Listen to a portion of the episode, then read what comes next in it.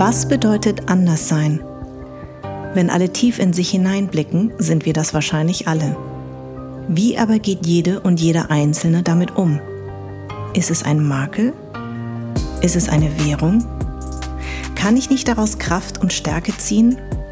In diesem Podcast führe ich Gespräche mit meinen Gästinnen, die mit mir dem Anderssein auf den Grund gehen, indem sie mir ihre Geschichten, Lebens- und Sichtweisen erzählen. Unser Partner ist seit Beginn dieses Podcasts die junge Automobilmarke Seat. Seat steht für Respekt, Toleranz, Chancengleichheit und Vielfalt und wird uns auch in diesem Jahr begleiten.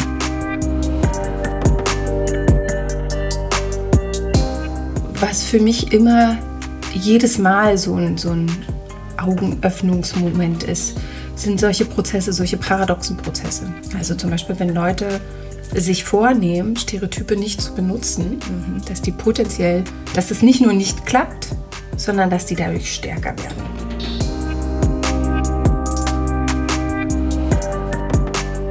Dieses integriert euch, mhm. ja, das, das, treibt mich wirklich auf die Palme. Ja. Wenn ich so mit verschränkten Armen mich hinhocke äh, und sage, macht man. Ja. Weil was eigentlich gemeint ist, ist assimiliert euch. Ne, und das ist auch die große Gefahr, die man als Wissenschaftlerin sowieso hat. Wir gelten ja als objektiv. Ja, ne, und also gerade die Psychologie möchte immer gerne beweisen, dass sie eine Naturwissenschaft ist. Deshalb benutzen wir Experimente und ganz viel Statistik und äh, ne, stehen uns dann zu, dass wir ja total objektiv sind. Und das ist aber totaler Quatsch. Ja, natürlich sind wir nicht objektiv.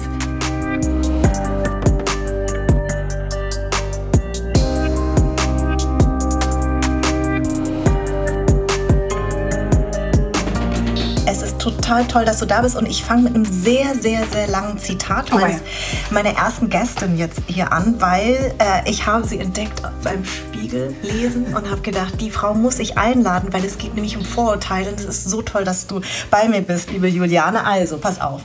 Die Menschen sehen Vorurteile in der Regel als etwas Irrationales oder objektiv Falsches an. Und dann denken sie, ich bin nicht irrational. Ich habe keine falsche Überzeugung, deshalb kann ich auch keine Vorurteile haben. Auch gibt es die Annahme, dass Vorurteile stets extreme negative Einstellungen sind oder aktive Diskriminierungshandlungen. Doch dieser Punkt ist sehr wichtig. Vorurteile sind nicht immer extreme Einstellungen. Ein Vorurteil zu haben, heißt nicht sofort, dass man ein Sexist oder Rassist ist, sondern es heißt schlicht, dass man Beurteilungen und Wissen über soziale Gruppen abgespeichert hat und nutzt, wenn man Menschen dieser Gruppe sieht, beurteilt mit der Person interagiert. Das sind vollkommen normale psychologische Prozesse, sagt Professor Juliane Degner. Ich habe es fast fehlerfrei hinbekommen. Mein Gott. Die Sätze sind offensichtlich viel zu lang. Nein, aber es ist zum ersten Mal, dass ich auch so ein langes Zitat nehme. Und zwar einfach wirklich aus einer ganz äh, einfachen Sache. Und zwar ist es wirklich ein anderer Podcast heute mhm. äh, mit dir. Du bist Professorin für Sozialpsychologie an der Universität Hamburg. Wir sind nämlich in Hamburg. Ich freue mich total. Und du forschst nämlich auf diesem Gebiet. Genau. Kannst du mich ja. überhaupt sehen? Ja, ja ne? wir sehen, wir sehen, genau, genau, ich auch. Ähm, wie kam es dazu, dass du, dass du dir genau dieses Feld ausgesucht hast?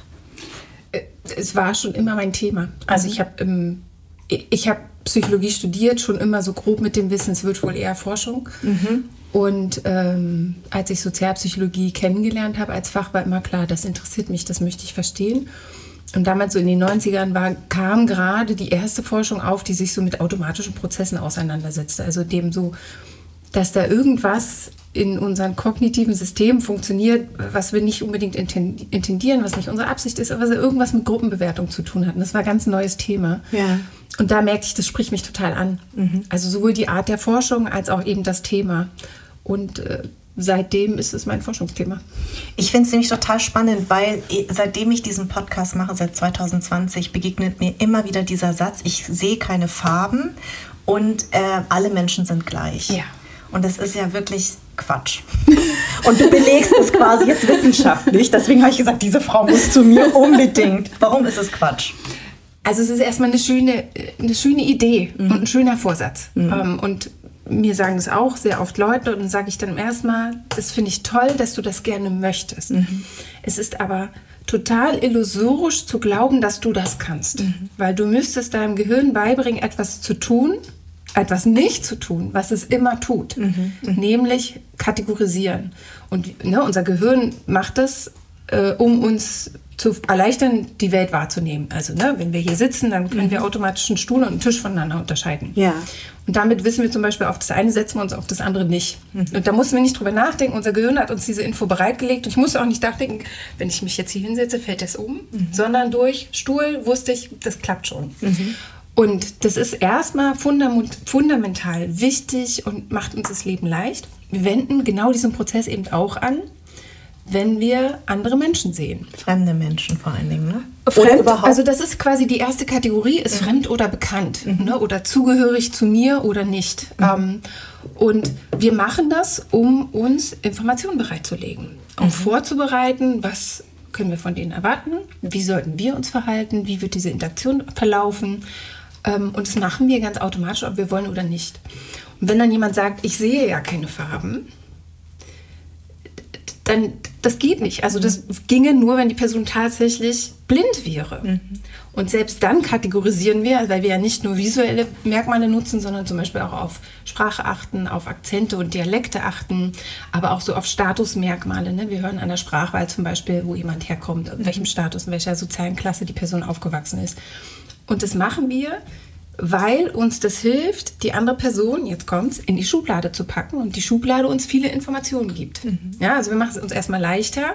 Information wird reduziert. Ne? Also wenn ich dich hier zum ersten Mal in Live sehe, mhm. dann prasselt ja unwahrscheinlich viel auf mich ein. Yeah. Das kann ich nicht verarbeiten. Ja. Dann könnte ich erstmal nichts anderes mehr machen. Ja. Das kann ich aber reduzieren, indem ich zum Beispiel denke, Frau. Mhm. Oder eine bestimmte Altersklasse aktiviere oder eben dir zum Beispiel Migrationshintergrund zuschreibe, weil du siehst anders aus als ich. Mhm. Ne? Mhm. Und das hilft mir erstmal, eine bestimmte Vorbereitung zu machen. Mhm. Es ist vollkommen klar, dass zum Beispiel diese Kategorien jetzt erstmal falsch wären oder zum Teil mir die falschen Informationen bereitlegen. Meistens bin ich aber trotzdem handlungsfähig. Mhm. Ne? Und selbst wenn ich mit falschen Informationen arbeite, habe ich was, womit ich arbeiten kann. Mhm. Ne? Also wenn ich jetzt zum Beispiel aufgrund meiner Zuschreibung als bekannt oder fremd annehme, wir würden nicht die gleiche Sprache sprechen, mhm. dann würde ich potenziell verändern, wie ich dich anspreche. Ja. Das wäre in dem Fall falsch ja. und beleidigend. Ja. ich sehe an deinem Gesicht schon, dass du da ganz stark drauf reagierst. Ähm, aber ich habe erstmal gehandelt. Mhm. Und im Normalfall lerne ich übrigens nicht, dass das falsch war. Weil mir die meisten Menschen nur in wenigen Situationen diese Antwort geben, ich möchte so nicht angesprochen werden. Mhm. Ne? Also ich meine, das sind ja auch Erfahrungen, die man gerne vermeidet, die man nur in bestimmten Situationen aussprechen oder ansprechen will. Man hat auch nicht immer die Kraft dazu. Mhm. Ne? Also es ist ja auch nicht dieser ständigen Erziehungsauftrag. Genau, ähm, genau. Denk mal drüber nach, dass übrigens potenziell wir alle unterschiedlich und trotzdem gleich sein können. Ja, mhm. so. Ähm, aber alles erfahre ich im Alltag meistens nicht. Mhm. Und ich habe schnell gehandelt. Mhm. Ne? Oder mich schnell entschieden, will ich jetzt zum Beispiel mit dir reden oder nicht reden. Mhm. Muss ich die Straßenseite wechseln oder nicht wechseln. Mhm. All das ist nicht fair. Ja. Ja, also ich ja. will nicht missverstehen. Das heißt, das soll keine Rechtfertigung sein, sondern eine Erklärung für Prozesse, die einfach stattfinden. Und mhm. so eine Motivation, dieses Buch zu schreiben, war auch einfach, das, was wir darüber wissen, das sollten wir verstehen, um hinzunehmen, dass es einfach so ist. Statt mhm. uns in dieser Illusion zu wiegen, wenn ich nur möchte, dann bin ich ein total fairer Mensch und ich kann auch nichts falsch machen. Und das, das kann mir nicht passieren, dass ich mal jemanden beleidige oder so. Ja, ja. Weil doch, na klar. Macht man. Ja. Ich, Automatisch, ja, ne? Genau. Natürlich. Und ähm, du, also das Buch, was ich ja auch ähm, gelesen habe, äh, Vorurteile, ähm, also du hast, was ich total toll finde, auch relativ am Anfang geschrieben, du schreibst das extra auch am Anfang, hm, ich sage ich nicht provozierend, aber so, dass man sich wirklich damit auseinandersetzt und weiterlesen mhm. möchte. Mhm. Ähm, was war für dich denn eigentlich so das Spannendste an der ganzen Recherche und deiner Forschungsarbeit, wo du gesagt hast, ach, das hätte ich jetzt so gar nicht gedacht? Oder war das eigentlich erwartbar? Hm. Also ich habe ja nicht für das Buch angefangen zu recherchieren, mhm, sondern, sondern, eigentlich fasse so ein bisschen das zusammen, was ich was du als, seit Jahren als Stand forschst. unseres Wissens ansehe. Genau. Man guckt dann manchmal noch mal Sachen genauer nach. Mm, ich glaube, was für mich immer jedes Mal so ein, so ein Augenöffnungsmoment ist, sind solche Prozesse, solche paradoxen Prozesse. Also zum Beispiel, wenn Leute sich vornehmen, Stereotype nicht zu benutzen, mhm. dass die potenziell, dass es nicht nur nicht klappt, sondern dass die dadurch stärker werden. Mhm. Oder wenn Leute Intention haben wie, ähm, wir machen mal ein schönes Fest, eine Multikulti-Veranstaltung im Kindergarten oder mhm. auf dem Schulfest oder Stadtfest. Und damit so ganz viel positive Intention. Ich sehe, ich sehe ja. Gesicht schon die Reaktion. Mit so ganz vielen Intentionen von, wir wollen Vielfalt feiern. Ja. Und und damit Leuten sofort Nischen zuschreiben. Also ich ja. erkläre das mal am Beispiel meiner ja. Familie. Wir sind eine Familie mit bikulturellem Hintergrund und dann wird meine Tochter aufgefordert und dann bringst du mal Essen von zu Hause mit. Mhm. Damit ist aber nicht der ostdeutsche Kartoffelsalat gemeint, sondern Papas Essen, ja und ähm, und dann Papa ist von Papa ist aus Indien. Mhm, okay. Genau. Ähm, und Mittlerweile ist es zu Hause ein Running Gag. Ja. Wir können nur kein indisches Essen. das, hält doch keiner aus. Und überhaupt, außerdem ist das nicht unsere einzige Kultur. Ja. Ähm, wir, haben noch, wir haben noch viel mehr zu bieten. Und vor allen Dingen, meine Kinder nutzen, also identifizieren sich zum Beispiel gar nicht besonders stark als indisch. Ja. Ne? Ja. Ist, vielleicht kommt das später mal, aber jetzt gerade nicht. Mein Ausgangspunkt war paradox. Also, ne, da kommt eigentlich eine, eine ganz positive Intention mhm. mit teilweise sehr naiven Vorstellungen mhm. Und, dem, und der Schwierigkeit dann einzusehen, dass das vielleicht nicht der beste Weg ist. Mhm. Und, und dann auch das Schwierige zu vermitteln von, deine Intention schätze ich sehr, aber was du hier gerade tust, ist potenziell verletzend. Mhm. Und übrigens nicht für alle, aber für einige. Ja. Und ähm, ich kann dir auch nicht einfach so sagen, also ich wurde immer gebeten, auch vom Verlag oder auch wenn ich ein Interview gebe, was können wir denn jetzt tun? Geben mhm. Sie uns mal den Rezeptblock, schreiben Sie mal alles auf und dann muss ich immer antworten, es tut mir leid. Es gibt keinen Rezeptblock, äh, genau, genau, richtig. Ähm, ich kann nicht einfach sagen, tu das, das und das und dann ist alles gut und genau. dann kannst du dich darauf verlassen, dass du moralisch immer richtig handeln wirst sondern es ist total kompliziert mhm. ähm, und braucht ganz viel Geduld und auch Konfliktbereitschaft ähm, und Auseinandersetzungsbereitschaft, aber vor allen Dingen so dieses, dieses Verstehen von, das kann gut sein, dass da Perspektiven existieren, die ich nicht verstehe, mhm. die ich mhm. einfach nicht kenne und wo ja. ich mir auch nicht einbilden kann, dass ich die mal ebenso verstehen werde. Ja. Weißt du, was ich interessant und ganz toll an deiner Ausführung finde?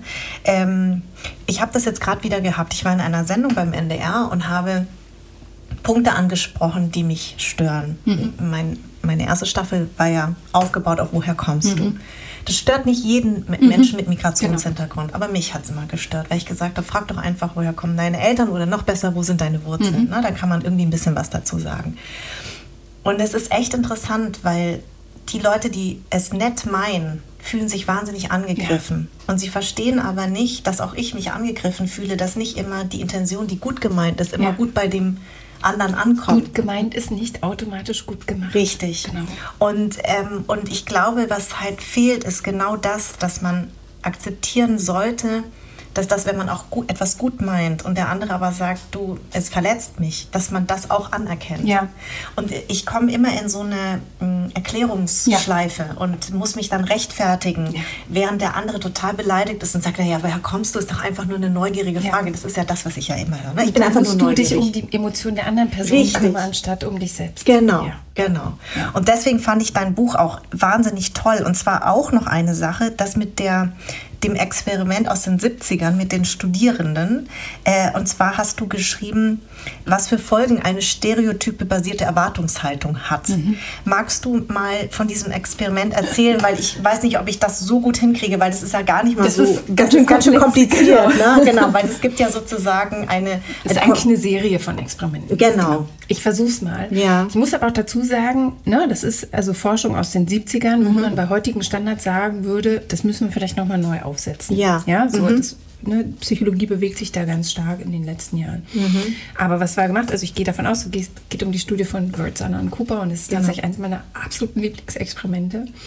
Und äh, im ersten Schritt wurden Folgendes gemacht. Äh, Studierende in den USA, das waren alles nur weiße junge Männer, die mhm. wurden eingeladen, an einer Studie teilzunehmen und sie sollten Teammitglieder für so einen Wettbewerb, so einen akademischen Wettbewerb aussuchen. Mhm. Und dafür unterschiedliche Kandidatinnen interviewen. Mhm. Was sie nicht wussten, ist, dass diese Kandidatinnen äh, Verbündete der Versuchsleitung waren mhm. und genau trainiert hatten, was sie sagen und wie sie es sagen. Mhm. Die hielten sich also soweit das ging, also standardisiert, mhm. hätten also jeweils die gleiche Wahrscheinlichkeit gehabt, gewählt zu werden oder nicht gewählt zu werden. Das war nicht der Fall. Also mhm. diese, äh, diese Personen waren schwarz oder weiß und ähm, äh, tatsächlich wurden die Weißen eher gewählt, was aber jetzt gar nicht so überraschend war, sondern was gemessen wurde, ist, wie sich die Personen in dieser äh, Interviewsituation verhalten. Mhm. Und es wurde eben auf nonverbales Verhalten geachtet. Also zum Beispiel, wie stark zugeneigt waren sie. Mhm. Ja, also so, wenn wir jetzt einander gegenüberstehen, dann genau. können unsere Schultern ja genau zueinander zeigen oder wir können so abgeneigt sein. Mhm. Und dann merkst, merkst, du vielleicht sofort, genau, das eine eine ist eine positivere und das genau. andere eine distantere Einstellung. Ja. Aber es wurde auch gemessen, wie oft versprechen die sich? Mhm. Wie oft zögern die? Wie viel lachen die? Mhm. Und dann wurde ein Witz mhm. gemacht, wie viel lachen die? Und da zeigte sich ein systematischer Unterschied. Mhm. So, und auch der ist an sich erstmal nicht überraschend. Gegenüber den Schwarzen dauerte das Interview viel kürzer. Es wurden, obwohl die Fragen vorgegeben waren, mhm. ja, äh, wurde weniger gefragt. Es wurde kürzer gefragt, weniger nachgefragt. Die Leute haben aber auch mehr gestottert mhm. und die haben weniger gelächelt und die waren weniger zugewandt. So, das ist das erste Ergebnis. Ne? Also so, da sieht man, Irgendwas im Verhalten mhm. wurde aktiviert. Und dann war die nächste Frage, was macht das? Mhm. Und dann wurden diese beiden Verhaltensstile trainiert, mhm. neun Personen. Also die mussten dann lernen, sich genau in diesem entweder zugewandten oder abgewandten Interviewstil mhm. zu verhalten. Und neue Versuchspersonen wurden ins Labor eingeladen mhm. und wurden in diesen Stilen interviewt. Diese neuen Versuchspersonen waren alles weiße junge Männer. Mhm.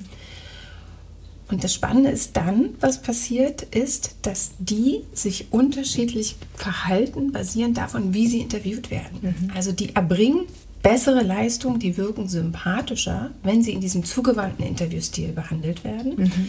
und weniger geeignet und weniger sympathisch, wenn sie in diesem anderen abgewandten Interviewstil ähm, interviewt werden. Und das konnte man auch bestätigen, wenn andere Leute sich die Videos angucken, die überhaupt nicht wussten, was da passiert ist. Die also wirklich nur die Kandidatinnen gesehen haben. Oder die mhm. Kandidaten in dem mhm. Fall. Mhm. Und was diese Studie eben zeigt, ist, wir nennen das selbsterfüllende Prophezeiung. mhm. Self-fulfilling prophecy. Genau, ist ein ne? schönes Wort. Ja. Ähm, kann man auch, nutzt man, glaube ich, im Alltag auch mittlerweile immer öfter. Ja. Aber der Punkt ist der, dass was angenommen wird, was passiert ist, durch diese initiale Kategorisierung ne, im ersten Experiment. Schwarzer Mann, weißer Mann. Mhm wird eine bestimmte Erwartungshaltung parat gelegt und die hat halt auch Einfluss darauf, wie ich mich verhalte. Ne, mhm. Wenn ich zum Beispiel von jemandem mehr Kompetenz erwarte, dann frage ich mehr. Mhm. Dann warte ich auch länger und dann gebe ich denen mehr Zeit für die Antwort oder mhm. ich frage nach. Mhm. Und ich fühle mich auch sicherer. Ja. Ähm, wenn ich aber zum Beispiel wenig Kompetenz erwarte oder vielleicht so ein bisschen Angst habe, weil ich mhm. nicht weiß, wie wir miteinander umgehen, vielleicht ja. weil ich eben so ein subtiles Fremdheitsgefühl habe, ja dann stotter ich so ein bisschen mhm. vielleicht. Mhm. Oder wenn ich sogar negative Einstellungen habe, sage ich, ich mag keine Schwarzen, das war ja eine mhm. Studie in den 60ern, mhm. mhm. dann halte ich mich objektiv ganz richtig, aber in meinem nonverbalen Verhalten ist doch sichtbar, dass ich nicht so eine positive Einstellung genau, habe. Genau, und das macht ja was mit und dem das Gegenüber. Macht ne? was, genau. genau. Und das ist das Wichtige, diese selbsterfüllende Prophezeiung, ne? weil ja, auch wenn wir das mal in einem größeren Rahmen packen, ja, zum Beispiel in Deutschland immer dieser, dieser Integrationsaufruf kommt. Mhm. Ne? Also integriert euch. Richtig. Ich immer denke, das ist rein vom Sprachverständnis schon falsch. Integration heißt, dass zwei Seiten sich verändern. Auf, genau, und aufeinander ein. zu. Ja, genau, richtig. Genau. richtig. Da sind wir in Deutschland wirklich nicht besonders gut mhm. drin. Mhm. Ähm, aber es ist auch die Erwartung, du äh, verhalte dich einfach. Mhm. Dann kannst du schon beweisen, was du kannst. Mhm.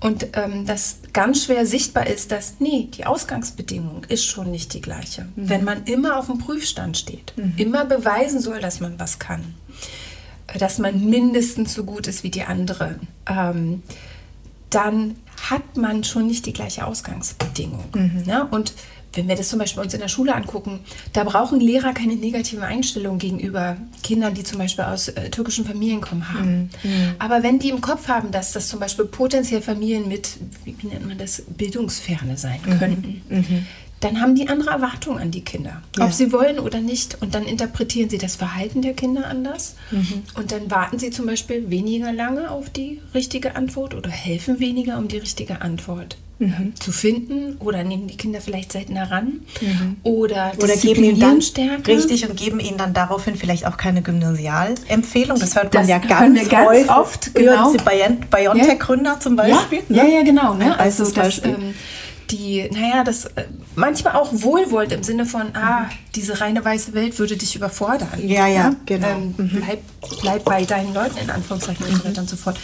Aber das, ist, das sind schon Beispiele, ne, so, wo, wo wir denken, hey, es ist nonverbal, es geht hier um so ein paar Zentimeter Schulterausrichtung mhm. oder um ein oder zwei Stotterer mehr, die aber sich ja systematisch aufbauen mhm. im Alltag ne, und systematisch andere Erfahrungen bedeuten für die Person, ähm, ein anderes Wohlfühlen erlauben. Mhm. Ja, also wenn man ständig in dieser Situation ist, jemand anders beweisen zu müssen, dann ist man ja nicht entspannt. Genau. Und nicht sich selbst, sondern genau. immer in, als Repräsentant da.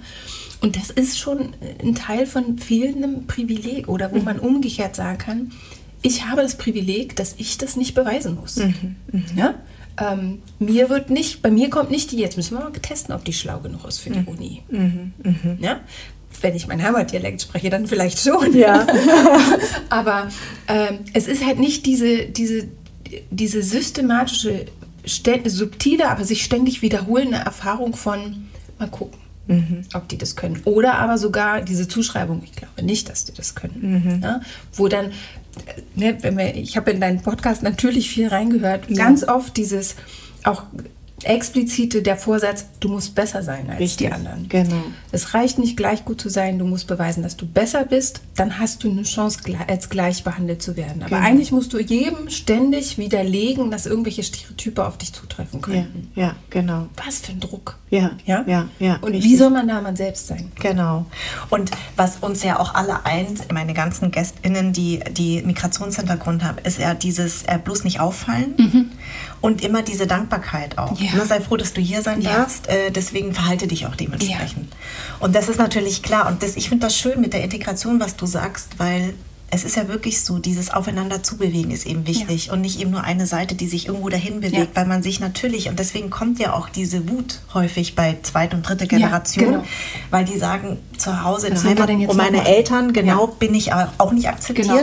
und hier aber auch nicht. Und dann kommt eben so eine Wut, ich möchte das auch nicht immer alles entschuldigen, aber ich möchte nur erklären, woher das manchmal kommt. Genau. Ne? Ja, ja. Genau. Wo, also wenn dann auch immer kommt, ihr habt doch alle Chancen. Mhm. aber die Chancen sind nicht gleich. Richtig. Das ist total absurd anzunehmen, die Chancen wären gleich. Mhm. Und also gerade dieses integriert euch, mhm. ja, das, das, treibt mich wirklich auf die Palme, wenn ja. ich so mit verschränkten Armen mich hinhocke äh, und sage, macht mal. Ja. Weil was eigentlich gemeint ist, ist assimiliert euch, mhm. seid so wie ich, passt mhm. euch an. Mhm. Dann ist es für mich nämlich leichter, mit euch umzugehen. Dann mhm. brauche ich überhaupt nicht über mich selber nachdenken. Ähm, und dann können wir reden. Mhm. Aber dass Integration natürlich eigentlich heißt, dass man sich aufeinander zubewegt, dass man auch ähm, Akzeptanz und Toleranz, ich habe mit diesem Begriff mal ein paar Probleme, ne? aber dass man lernt, mit, mit dieser Unterschiedlichkeit umzugehen, mhm. ohne die immer gleich bewerten zu müssen. Mhm. Ne? Ein Grund, warum wir zum Beispiel ähm, vor Jahren aus Deutschland weggegangen sind, war unter anderem, wir lebten im Saarland, mhm. jetzt Vergleich zu Hamburg schon doch deutlich provinzieller, obwohl wir in der Landeshauptstadt lebten. Aber im Ausländeramt sprach niemand Englisch. Niemand konnte dort Englisch. Ja denke, wie kann das sein in einem Land? Ja. Das Saarland, muss man dazu sagen, die Uni ist hochgradig attraktiv für Informatiker. Mhm. Also ein Standort, wo tatsächlich internationale Forschende zum Beispiel gerne hinwollen. Mhm. Und dann gehen die ins Ausländeramt, mit diesem Begriff auch schon mal Probleme haben, mhm. da spricht kein Englisch. Mhm. Mhm. Und wenn man dann kein gutes Deutsch kann, auch keinen lokalen Dialekt, ja, dann geht man halt wieder nach Hause. Ja, ja wir haben das ja. ein paar Mal erlebt und das war so... Ähm,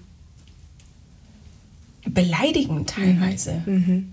Ja, dass, dass man da, also auch jetzt die aktuelle Debatte über die deutsche Staatsbürgerschaft, dass die ja nicht verramscht werden darf. Mhm. Mhm. Also ich denke, wie dreist ist das denn? Ja. Ja, oder dann ist äh, Scholz jetzt gerade in Indien und äh, versucht, Fachkräfte anzuwerben. Denke, denkt ihr, die haben Bock hierher zu kommen, wenn sie so behandelt werden? Ja. Warum sollten sie? Ja, ja, ja. Ähm, so, und, und dieses Selbstverständnis von, ja, natürlich ist unsere Staatsbürgerschaft besser als alle anderen. Mhm, mh. Natürlich wollen alle hier nur her, weil unser Land so geil ist, mhm. weil es das tollste Land auf der Welt ist. Zum Wachwerden, das denken alle Menschen von ihren Heimatländern. Mhm. Das genau. ist übrigens total normal, dass man das denkt. Mhm. Das können die Psychologen auch gut erklären. Äh, aber nein, äh, gerade wenn wir mal weg von der Arbeitsmarktmigration gehen und uns Geflüchtete angucken, die kommen hier nicht her, weil Deutschland so toll mhm. ist, sondern die kommen hierher, weil es in ihrem Land gerade richtig, richtig mies aussieht. Genau, genau. Weil es Push-Faktoren gibt. Genau. Und na, jetzt äh, ne, die aktuellen Debatten, da, da wird mir übel. Mhm. Ich denke, dass, ähm, dass wir unsere Staatsbürgerschaft schützen müssen vor mhm. zu schnellem Anerkennen. Ja. ja. Also die Leute müssen erst hier irgendwie tausend Jahre hier sein, genau. am besten in, in, in, drei Generationen äh, grammatikalisch perfekt Deutsch sprechen, auch wenn wir das vielleicht nicht können mhm. und wie und altständig verweckt sind. Aber wir dürfen das und die dürfen das nicht und so. Das ist total absurd. Ja. Ähm, und merkst, ich bin komme ja. ja richtig auf die Palme, ja, wo ich so denke, das sind Erwartungshalten, die überhaupt nicht reflektiert sind bezüglich dieses, was bedeutet, bedeutet denn dieses Wir eigentlich? Mhm. Mhm. Ähm, und auch oft ohne die Reflexion, wie beleidigend solche Äußerungen eigentlich sind mhm. und wie sehr die zum Beispiel dazu führen, dass Leute gerade das nicht tun wollen. Ja. Dass sie sagen, wieso, ich soll mich integrieren, aber ihr lasst mich gar nicht. Mhm. Ihr macht es mir hier ständig schwer. Mhm. Ja. Ähm, Man muss die Chance bekommen, sich ja, zu integrieren, richtig? Ja, und ja. auch angenommen werden. Genau. Ich, ich empfehle jeden, der diese Debatte führt, einfach mal zum Beispiel diesen Integrationstest zu machen. Ja. Und sich zu fragen, ob sie wirklich genau wissen, was die Bundesversammlung ist. Ja, also ich habe einiges gelernt dabei. Ja. Oder, oder sich dem mal auszusetzen, wie das ist, wenn man da so in, in so einer Situation beweisen soll, wie gut man die Sprache spricht. Mhm. Ähm, und dann Angst hat, dass man das zu starken Akzent spricht oder was auch mhm. immer. Also was für eine unangenehme Situation es ist, in der man seine eigene Existenz vor Ort äh, rechtfertigen soll. Mhm. Um dann dieses hohe Gut der Staatsbürgerschaft anerkannt zu bekommen. Yeah. Was für viele ja eine sehr ambivalente Geschichte ist. Ja, ne? Also ja. für meinen Mann war das keine leichte Entscheidung. Sein, hat, äh, er, die, er, musste die indische Staatsbürgerschaft abgeben. Ich auch, meine Vietnamesische. Indien, mhm. Indien erlaubt das nicht. Ähm, genau. Und das war eine strategische Entscheidung, weil tatsächlich das Reisen nun mal leichter ist mit dem deutschen Pass. Ich kenne das so gut.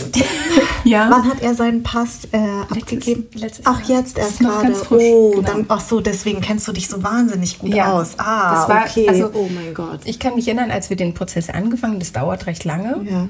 Und wir sind mit, wir haben extra die Kinder mit ins Amt genommen, mhm. obwohl die da ja nichts zu suchen haben. Mhm. Und wir haben den Kindern voll gesagt, so Leute, wenn wir da drin sind, wird nur Deutsch gesprochen. Oh Gott, ja. Kein Wort Englisch. Ja. Und wenn Papa Englisch spricht, dann antwortet die auf Deutsch und Papa tut so, als wenn er alles versteht, mhm. ähm, um quasi so dieses Idealbild der gut integrierten Familie oh ähm, vorzuleben. Wobei uns das ja leicht fällt, weil mhm. ich ja Kartoffel bin. Ja, ja? also ja. Und ich habe übrigens keine Hemmung damit. Ich finde es überhaupt nicht beleidigend, wenn ja. man als Kartoffel bezeichnet wird. Auch diese Debatte hat mich tierisch genervt. Ja. Ähm, und und was für eine absurde Situation es war, sich mhm. da als Familie zu beweisen, dass wir das Recht haben, hier zu, hier mhm. zu sein. Und wir leben seit zehn Jahren hier. Mhm. Mein Sohn ist hier geboren. Ja? Ähm, und äh, dass wer hier als Deutscher, Bio-Deutscher weiß ich auch nicht, mhm. immer so ein komischer Begriff, ja, mhm. aber wer diese Erfahrung nicht macht, kann sich das auch nicht vorstellen. Auch wie erniedrigend dieser Prozess genau. ist. Ne? Wie, ja. Genau. Ähm, und ich kann deinen Mann sehr gut nachvollziehen, weil oder verstehen, weil ich habe tatsächlich, obwohl ich immer für alles ein Visum gebraucht habe und teilweise gar keins bekommen habe, mhm. weil die gedacht haben, genau. ich tauche da unter. Ja, ja, genau, ja genau, auch, ne? ja, ja, bloß genau, nicht äh, bloß illegale Immigration. Genau, genau. Ja, genau. Äh, trotzdem, klar, wir haben uns natürlich auch dafür entschieden, weil es einfach ist, aber mich, mir hat es ehrlich gesagt ganz schön wehgetan und es ist so interessant, die Leute, die das nicht kennen, sagen dann, ja, wieso ist doch einfach nur ein Stück Papier? Und dann habe ich gesagt, dieses Stück Papier beinhaltet so viel, obwohl du vielleicht mit diesem Stück Papier nur gelitten hast ja. und so ausgegrenzt wurde, bedeutet der trotzdem ein Stück Identität. Genau. Ne? Ja. Und deswegen für deinen Mann natürlich noch viel mehr, weil ja, es im Erwachsenenalter dann auch noch. Und man muss auch dazu sagen, mein Mann ist, also der ist in Indien geboren mhm. und der ist nicht nach Deutschland gekommen, weil er immer in Deutschland leben wollte. Ja. Blöderweise eine deutsche Frau geheiratet hat. Das war wirklich nicht äh, das Land seiner ersten Wahl. Mhm. Und dann, äh, und, und der ist, lebt hier als Migrant mit einem höchsten Bildungsabschluss. Ja. Also er ist auch promoviert. Und zum Beispiel wurde seine Promotion erst nicht anerkannt. Mhm. Ähm, dabei ist die nicht aus Indien, die ist aus England. Ja, ja aber trotzdem, ähm, wer weiß, ob das so streng ist wie hier. Ja. Also auch so diese Arroganz. Ja. ähm, und, und dieses sich ständig beweisen müssen, man sagt, ganz ehrlich, ich komme nicht hierher, weil Deutschland so toll ist. Mhm, mh. Kartoffeln mit Salz ist für mich kein Essen. Ja? Oder Abendbrot. Abendbrot. Das ist bei uns der Running Gag. Ja. Wenn, wenn die Kinder äh, Freunde zu Besuch gehen, äh, bringen, mit, da fragt man immer, und was ist man bei euch zum Abendbrot? Und die wissen aber gar nicht warum. Und dann, ja, Stulle. Ja, Stulle, das ist kein Essen. weiß genau, was er Das schmeckt nach nichts, was soll das? ähm, aber, aber so, das, wo ich dann manch, manche so konservative Stimme gerne mal aufschütteln möchte, ich sage, Macht es doch mal. Mhm. Geht doch einfach mal für drei Monate in ein Land, wo eure Sprache nicht gesprochen wird. Mhm. Guckt mal, wie wohl ihr euch da fühlt. Mhm. Guckt mal, wie leicht euch das fällt. Mhm. Oder lernt doch einfach mal eine andere Sprache. Genau. Ja, also hier, wenn die Forderung kommt, die Kinder dürfen, sollen auf dem Schulhof nur Deutsch reden. Mhm. Denke, sprich doch mal bitte mit mir, mach mal eine Konversation nur in Englisch und mhm. gucken wir mal, wie wohl du dich damit fühlst und wie zu Hause du dich dann fühlst und so. Ähm, ich denke, das, ist, das sind so naive Vorstellungen. Ich denke, da fehlt vollkommen die Perspektivübernahme. Die die Bereitschaft, sich vorzustellen, wie das andersrum wäre. Mhm, mh. Und vielleicht braucht man diese Erfahrung. Und ich würde nicht sagen, dass, ne, wenn ich jetzt, ich habe ein paar Jahre im Ausland gelebt, mhm. das ist immer noch nicht das Gleiche. Mhm, mhm. ja, also wenn ich zum Beispiel in Indien bin, dann bin ich total fremd. Mhm. Ja, und alle halten mich für absolut inkompetent, auch nur um die Straße zu gehen, mhm. damit sie vermutlich auch nicht Unrecht haben, was herausfordernd sein kann. Ja. Ähm, aber ähm, ich werde üblicherweise trotzdem mit positiven Erwartungen belegt. Mhm. Ja, ähm, die Leute interessiert überhaupt nicht, aus welchem Land ich komme. Es ist over there. Also mhm. aus Europa ist alles egal. Ist mhm. aber, ne, also das finden alle mal spannend. Wenn ich mir jetzt nur, und, und ich finde es sehr ermüdend. Mhm. Ne? Also, dass ich, oh ja, ja, hm, ich teilweise mir die Haare zum Beispiel verdecke, damit man nicht sieht, dass ich blond bin. Und mhm. wenigstens von hinten nicht gleich mhm. als fremd auffalle. Das finde ich total ermüdend. Aber ich werde nicht mit negativen Erwartungen assoziiert. Mhm. Und das passiert Menschen hier aber. Ja. Ständig. Ja. Immer und immer wieder. Das ist so verdammt anstrengend. Das mhm. kostet so viel Energie, die man dann für anderes nicht hat, mhm. die mhm. verschwendet ist. Ja. Ja? ja. Also das muss man auch überlegen. Wenn zum Beispiel allein die Energie, die Eltern aufbringen müssen, um ihre Kinder auf bestimmte Erfahrungen vorzubereiten mhm. oder Trost zu bieten nach Ausgrenzungserfahrungen mhm was sie mit der Energie alles machen könnten, wenn mhm. sie sich nicht dafür aufwenden müssten. Mhm. Ja?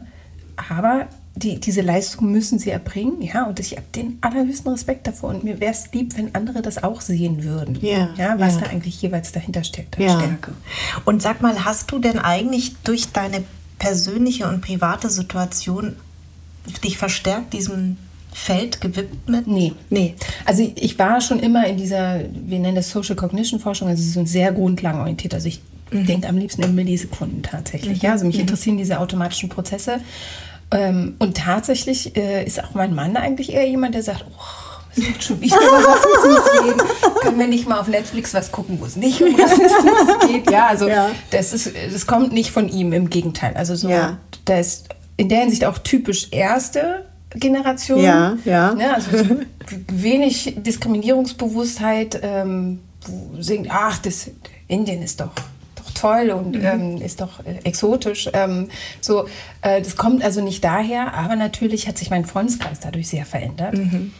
Und, ähm, und damit eben auch diese zweite Handerfahrung. Ne? Mhm. Ne? Also es sind mhm. nicht meine Erfahrungen. Es ist mir auch immer ganz, ganz wichtig, dass ich die auch nie haben werde. Mhm. Ähm, und auch nicht behaupten kann, ich kann das richtig nachvollziehen. Mhm. Ich kann nur versuchen, es mir vorzustellen und ich kann mir das anhören. Ne? Ja. Und eventuell auch als, als, ähm, als Gesprächspartnerin zur Verfügung stehen und, äh, und auch durch, durch das Gespräch, gerade so das, den Versuch des entspannten Gesprächs, von wegen, es geht jetzt nicht um Schuld, mhm oder um Entschuldigung, sondern es geht darum, das einfach mal sich anzuhören und hinzunehmen, wie das mhm. ist und das mhm. zu akzeptieren, dass das Erfahrungen sind, die im Alltag eine große Rolle spielen. Genau. Ja. Und weißt du, was ich ähm, auch toll finde? Ähm, es ist ja so, es geht ja immer um Privilegien ne? und privilegiert zu sein.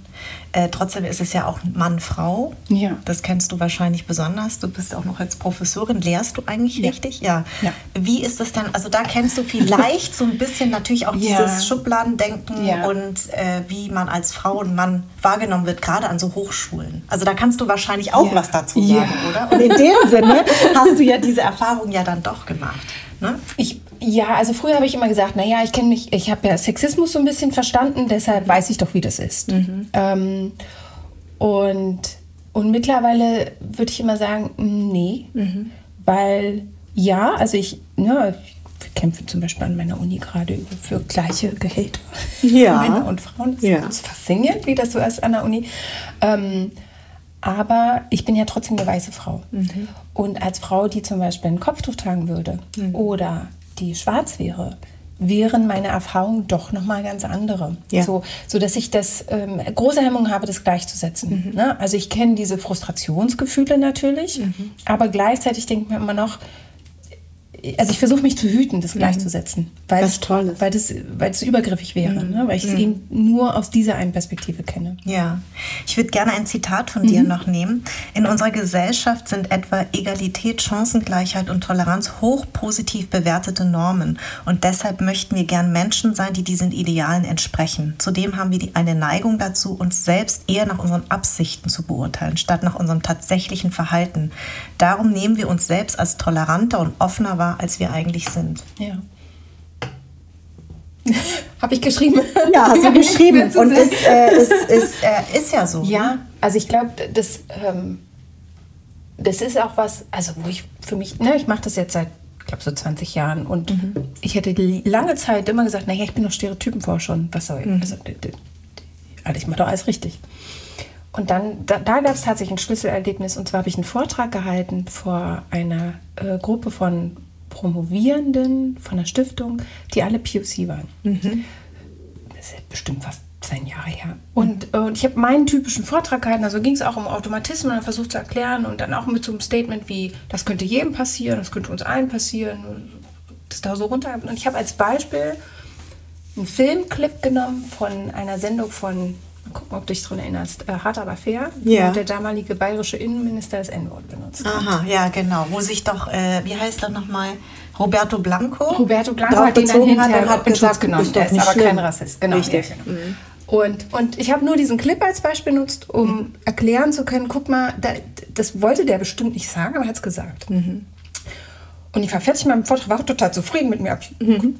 gute Leistung hingelegt. Und dann meldet sich die Erste und sagt, ich finde das überhaupt nicht in Ordnung, dass du zum Beispiel nehmen, wir haben überhaupt nicht über Triggerwarnung geredet.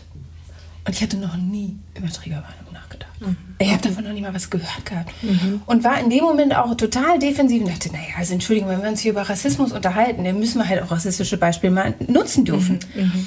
Und war total arrogant in mhm. dem dein Problem. Mhm. Also wenn du jetzt nicht, hat, äh, nicht stark genug bist, um diese Worte dir anzuhören, wenn wir über Rassismus reden. So. Und und bin da total selbstgerecht herausgegangen aus der Situation. Mhm. Und habe dann aber hinterher mit, also einer meiner Doktoranden oder Doktoranden aus meiner Arbeitsgruppe war mit dabei, dem über die Jahre immer mal wieder über die Situation gesprochen. Mhm. Und jetzt erst vor kurzem begreift, wie naiv und wie blind und arrogant ich da drin war. Und ich sage, ich, ich bin ja hier die Forscherin. Mhm. Ich bin ja deshalb objektiv. Ja, ich habe ja die Weisheit mit dem Löffel gefuttert. Und deshalb kann ich euch jetzt mal sagen, was hier richtig ist zu empfinden mhm. und was nicht. Mhm. Und dass wenn ihr, wenn ich entscheide, dass ich ein Beispiel mit dem N-Wort benutze, dann müsst ihr es gefälligst hinnehmen, um mir zu beweisen, dass ihr in der Lage seid, euch mit dem Thema auseinanderzusetzen. Mhm. Und ich wünschte immer, ich könnte nochmal zurückgehen in die Situation und da erstmal richtig zuhören, yeah. aber auch so, also ich habe immer das Bedürfnis, ich habe mir schon überlegt, kann man die nochmal anschreiben, den zurückmelden. Ich habe ich hab daraus was gelernt. Dann denke ich, ah ja, super, was du jetzt hier machst, mhm. ist ja, dich wenigstens rückwirkend nochmal in Schutz zu nehmen. Mhm. Dabei habe ich da, da genau das gemacht, ne, was ich auch allen anderen Menschen zuschreibe, nämlich schnell geurteilt, mhm. aus meiner eigenen Perspektive geurteilt, ohne zu überlegen, gibt es da noch eine andere darauf und vor allen Dingen meine eigene Perspektive über die einer anderen Person gestellt. Mhm. Ne, und das ist auch die große Gefahr, die man als Wissenschaftlerin sowieso hat, wir gelten ja als objektiv. Mhm. Ja, und also gerade die Psychologie möchte immer gerne beweisen, dass sie eine Naturwissenschaft ist. Deshalb benutzen wir Experimente und ganz viel Statistik und äh, ne, stehen uns dann zu, dass wir ja total objektiv sind. Und das ist aber totaler Quatsch. Mhm. Ja, natürlich sind wir nicht objektiv, ähm, aber wir suhlen uns gerne in diesem, diesem Hochstatusbild, ja? ja? dass wir definieren können, was sind Stereotype und was ist Diskriminierung und was nicht. Mhm. Bis vor kurzem habe ich nie betroffene Personen in meine Forschung einbezogen.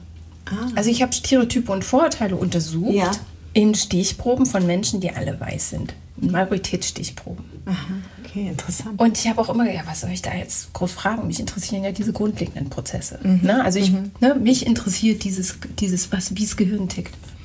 Und wir haben erst in den letzten paar Jahren mal angefangen, etwas, was in der Psychologie so ein bisschen verrufen ist, qualitative Forschung. Wir haben Leute einfach gefragt. Mhm. Wir haben die zum Beispiel gefragt, wie nimmst du Diskriminierung wahr? Mhm. Oder was ist deine Erklärung dafür, dass es Statusunterschiede in der Gesellschaft gibt? Mhm. Und ähm, diese, diese Forschungsprojekte waren für mich so augenöffnend. Ja. Also die haben mir meine Naivität vor Augen geführt. Ähm, und mein Unwissen mhm. und diese Arroganz, diese, diese Wissenschaftsarroganz, ja, die nicht typisch für mein Fach ist, sondern die ganz normal in der Wissenschaft ist. Ja. ja zu sagen, wir gehen dahin und untersuchen Stereotype und Vorurteile, aber warum sollten wir die Leute fragen, die davon betroffen sind? Was wissen mhm. die denn besser als wir? Ja. Und, wa und, was, und was war das Ergebnis? Das sind also es sind unterschiedliche ja. Studien. Ne? Also ja. jetzt zum Beispiel, ähm, ne, es gibt ein bisschen ausholen, es gibt so eine Theorie, die nennt sich System Justification Theory. Und die, äh, eine der Grundannahmen ist, dass Personen, die Gruppen angehören, die benachteiligt sind in der Gesellschaft, neigen dazu, diese Benachteiligung zu rechtfertigen. Mhm. Also die aufzunehmen und zu rechtfertigen. Mhm. Und das passiert aus einem inhärenten Motiv, die Gesellschaft als fair wahrzunehmen. Und mhm. ich habe so einiges an Kritik an dieser Theorie. Aber das Spannende ist, dass zum Beispiel diese Theorie nie untersucht wurde, indem man einfach Mitglieder von benachteiligten Gruppen mal gefragt hat. Was ist deine Erklärung? Und das gibt es natürlich. Also es gibt ja. diese Internalisierungseffekte, ganz klar, ja, die auch ganz dramatische Folgen haben, was Selbstwert angeht, was Leistungsfähigkeiten angeht zum Beispiel. Aber das ist nicht so, dass das alle denken. Das ist nicht so, dass alle denken, ja, ja, wir werden, also wir haben geringeren Status, weil wir sind nicht so schlau wie die anderen. Mhm. Sondern der Großteil unserer Stichproben hat gesagt, ja, wir werden systematisch benachteiligt. Mhm. Da zeigte sich wenig von Rechtfertigung des Systems mhm. oder so. Und ne, das ist jetzt für mich, für diese Theorie relevant und spannend und da kann man, ne, methodisch kann man da lange drüber diskutieren, aber das, das Augenöffnen war tatsächlich, dass ich was lerne, indem ich die Leute frage mhm. und einsehen kann, dass ich diesen Einblick von alleine nicht habe. Ich kann mir das nicht einfach alleine vorstellen in meinem mhm. Kämmerlein oder in meinem Elfenbeinturm an der Uni oder mhm. so. Mhm. Ne? Und das macht es nicht gerade leichter, ja. die Forschung schwerer. Und da gibt es auch zwischen den unterschiedlichen Disziplinen Streit darüber, wie kann man eigentlich forschen, wie kann man, sollte man partizipativ forschen zum Beispiel oder nicht. Mhm. Ja? Ähm, wir in der Psychologie gehen meistens davon aus, dass Laien, also mhm. Nicht-Psychologinnen, keinen guten introspektiven Einblick haben, wie sie funktionieren. Mhm. Ja? Also, mhm. Sondern wir konfabulieren ganz viel. Ne? Also wir finden Erklärungen für Sachen, die wir gemacht haben, aber das sind eigentlich Erklärungen im Nachhinein. Mhm. So, und wir haben keinen guten Zugang auf die Prozesse, wie wir funktionieren. Okay. Und es gibt tausend Befunde, die genau das zeigen, dass Menschen nämlich anders agieren, als sie glauben, dass sie agieren würden, zum Beispiel. Okay. Aber daraus schließen wir in der Psychologie, ja, aber wir wissen das immer. Mhm. Wir wissen das besser als alle. Was genauso Quatsch ist. Ja, ja? ja. Und wir als Psychologinnen sind wir ja trotzdem ganz normale Menschen, die mhm. genau diesen ganzen Verzerrungen und Fehlern und, und Schönrednereien auch unterliegen. Ja. Wie alle anderen Menschen auch. Ja. Und es ist aber total schwer, sich das einzugestehen. Also, weil man wird ja auch als Experte und Expertin behandelt. Ja, ne? genau. Ähm, Wobei in der Psychologie wir schon oft auch noch mal können, ja, aber ich, der gesunde Menschenverstand, der kann das ja besser erklären. So, das ja. hören wir auch. Ähm, so, und dann kommt man leicht in diese Verteidigungshaltung. Ähm, aber für mich ist es, also es ist auch gerade so ein Prozess, wo wir merken, wo wir ganz viele unserer Forschungsfragen anpassen und umstellen und andere Perspektiven einzubeziehen, um zum Beispiel zu verstehen, wie Identitätsentwicklung funktioniert, wenn man einer Gruppe angehört, die systematisch benachteiligt ist. Mhm. Denn obwohl wir Identitätsbildung seit Jahrzehnten untersuchen. Diesen Forschungsfokus gab es in der Psychologie kaum. Wow, das ist ja spannend. Okay. Also wir, wir untersuchen Identitätsbildung im Zusammenhang zur Einstellung. Ne? Dass wir zum Beispiel sagen, okay, wir bilden eine ganz enge Bindung zwischen ich und wir. Mhm. Ja, und das, was wir als wir ansehen, das, was uns bekannt ist, das mögen wir mhm. und das bevorzugen wir. Und das ist so eine eine Quelle von Stereotypen und Vorurteilen. Ne? Also um das mhm. zu rechtfertigen, müssen wir uns dann Stereotype ausdenken, warum die anderen schlechter sind als wir. Das untersuchen sie seit den 50ern. Mhm. Und dann gibt es auch so ein paar theoretische Annahmen, wie man eigentlich damit umgeht, wenn man in einer Gruppe ist, die systematisch immer benachteiligt wird. Mhm. Aber untersucht, das ist kaum. Und das ist echt interessant, dass du das sagst, weil das ist ja zum Beispiel unsere Forderung überall jetzt. Ja. Ne? Also es ist unsere ja. Forderung auch äh, aus mein, in meinem Filmbusiness, dass ja. wir sagen, ihr erzählt immer Geschichten über uns, aber wir werden gar nicht gefragt oder wir werden gar nicht an den Prozessen beteiligt. Genau. Und ich glaube, da, da fängt die Überforderung für viele an, ne? weil die sagen, ja, jetzt auf einmal soll alles POC sein, jetzt auf einmal muss alles divers sein. Aber ich habe immer gesagt, naja, aber wir wurden ja auch jahrelang ausgegrenzt genau. und ich habe ähm, zur Berlinale Zeit jetzt auch häufig gehört von weißen KollegInnen, dass die gesagt haben, ja, also du bist ja gerade total in, weil es wird ja, divers mhm. besetzt, aber das ich bin so jetzt total aus, genau, genau. So mhm. aber für mich ist es ganz schlimm. Und ich habe mir gedacht, ja, aber 20, 30 Jahre lang habe ich mir anhören müssen, du kannst nicht in unseren Film mitspielen, weil du bist einfach nicht deutsch genug. Und deswegen ist das interessant, dass du das jetzt auch widerspiegelst, auch in der Wissenschaft, dass man eben gesagt hat, das, was man eigentlich forscht, muss man natürlich auch mit den Menschen besprechen, die, die davon betroffen genau, sind. Genau. Wenn du jetzt noch zum Schluss, wenn du jetzt noch mal die Wahl hättest, diesen Vortrag zu halten, was mhm. würdest du anders machen? Also ich würde definitiv dieses Video nicht verwenden. Mhm. Ähm, ähm, ich glaube, ich weiß gar nicht, ob ich an dem Vortrag so wahnsinnig viel ändern würde, aber an der Diskussion darüber. Mhm. Also das, das Zuhören, ähm, das Verstehen, ne? also ich kann ja in rückwirkend nicht ändern, dass ich zu dem Zeitpunkt zum Beispiel über Triggerwarnung nichts, mich nie informiert hatte ja. darüber, darüber einfach ja. nicht nachgedacht hatte. Ähm, aber das ist quasi, also das, was ich in rückwirkend am liebsten ändern würde, wäre meine Reaktion. Mhm klar würde ich auch, ne, also wenn man so ganz die Zeit zurückdrehen, dann nee, den Vortrag gar nicht so halten, sondern auf was anderes fokussieren. Ähm, aber ich glaube, das ist auch so der Versuch, was nehme ich davon mit? Ne? Also so, mhm. ich glaube, das eine ist erstmal, man muss im Laufe des Lebens auch mal lernen, mit seinen eigenen Fehlern zu leben, statt Absolut. die wegzuerklären. Aber auch, was mache ich denn da draus? Ja. Und ich kann mir natürlich vornehmen, dass ich nie wieder jemanden beleidige. Mhm. Aber ich weiß doch schon, dass das nicht gelingen nee, wird. Nee, das ja? wird nicht gelingen. Ich genau. kann mir aber vornehmen, wie gehe ich damit um, wenn ich feststelle, was ich getan habe. Mhm. Und es ist zum Beispiel das eine, dass ich Situationen wieder aufsuchen kann. Mhm. Ich kann tatsächlich zu jemandem zurückgehen, pass mal auf, wir haben letzte Woche hatten wir ein Gespräch und da habe ich Folgendes gesagt und ich musste darüber nachdenken und ich glaube, da habe ich Scheiße gesagt. Mhm. Mhm und dabei möglichst nicht in Tränen ausbrechen und dann ja. der anderen Person die Aufgabe zu geben, mich zu, zu trösten. Ja, ähm, genau. Was auch, auch mir tatsächlich schon passiert ist. Ja, ähm, ja man so geschämt ja habe. Ja, eben. Genau, aber dann auch gleich, ähm, nee, du musst mir jetzt nicht sagen, dass es nicht so schlimm ist. Mhm. Ich finde es schlimm, deshalb schäme ich mich. Lass ja. mich mal jetzt auch schämen und heulen dafür. Ähm, und ähm, dass ich das machen kann, dass ich ähm,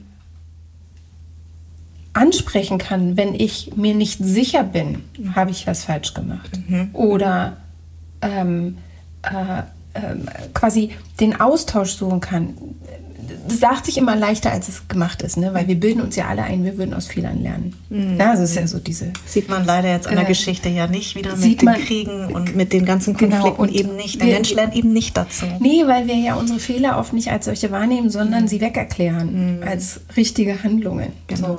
Und ich glaube, diese Güte auch mit sich selber zu haben, zu sagen, das wird passieren, das wird mir immer noch mal passieren, mir werden äh, rassistische Beleidigungen mhm. rausrutschen. Mhm ich gehe davon aus, dass ich die dir nicht so wollte. Ja, ja also so, da, da, kann ich mir ziemlich sicher sein, aber ich kann mir nicht sicher sein, dass ich immer intentionsgerecht handeln werde. Aber dann hoffe ich, dass ich jeweils mir die Geduld nehme, zuzuhören, die mhm. Kritik anzunehmen, wenn sie kommt, sie oder auch zu suchen mhm. und mich nicht einfach zu rechtfertigen, sondern es hinzunehmen mhm. und mich vielleicht zu entschuldigen, aber nicht versuchen rauszureden. So. Ach, Juliane, das ist so toll, was du sagst. Und es geht runter wie Öl. Und weißt du, und ich finde einfach, das sollte man ja jedem Menschen nochmal mitgeben auch. Ne? Es geht ja immer um den Dialog. Ja. Und es, äh, es, es, äh, also nicht immer um diese Rechtfertigung, sondern um die Dialogsuche, dass man auch mal akzeptiert, dass wirklich etwas weh tut mhm. und dass der andere versteht, dass es weh tut. Ja. Und ähm, ich glaube, wenn beide Seiten aufeinander sich zubewegen würden, wäre es einfach wahnsinnig schön. Ich finde es ganz toll, dass du das mit mir geteilt hast. Ich bin dir unfassbar dankbar dafür, weil ich glaube, es ist wirklich wichtig, auch für diesen Podcast, deswegen ja, bin ich ganz froh, dass ich dich entdeckt habe, dass eben nicht nur eben Menschen mit Migrationshintergrund, BPOC-Menschen, ihre ähm, ihre Geschichten und Erfahrungen teilen, mhm. sondern die andere Seite, die es eben mal ausübt oder aus Versehen ausübt ja. oder nicht unbewusst oder bewusst ja. oder wie auch immer dass diese Seite sich damit auseinandersetzt. Ja. Und deswegen finde ich das einen ganz, ganz wertvollen Beitrag. Und ich danke dir total, äh, dass du trotz der ganzen Hektik heute und dein armer Sohn, der sitzt im Nebenraum, den wollen wir auch gleich erlösen. Und äh, vielen Dank für dieses tolle Gespräch. Sehr, sehr gerne. Danke für die Einladung. Anderssein ist eine Produktion der Farn und Pracht Company. Idee und Konzept stammt von mir, Redaktion Anja Prinz und ich, Schnitt Anja Prinz, Soundmixing und Editing Henry Uhl, Musik Perry von den Beethovens und zuletzt möchte ich mich bei Seat, der Amano Group und allen anderen bedanken, die diesen Podcast unterstützen.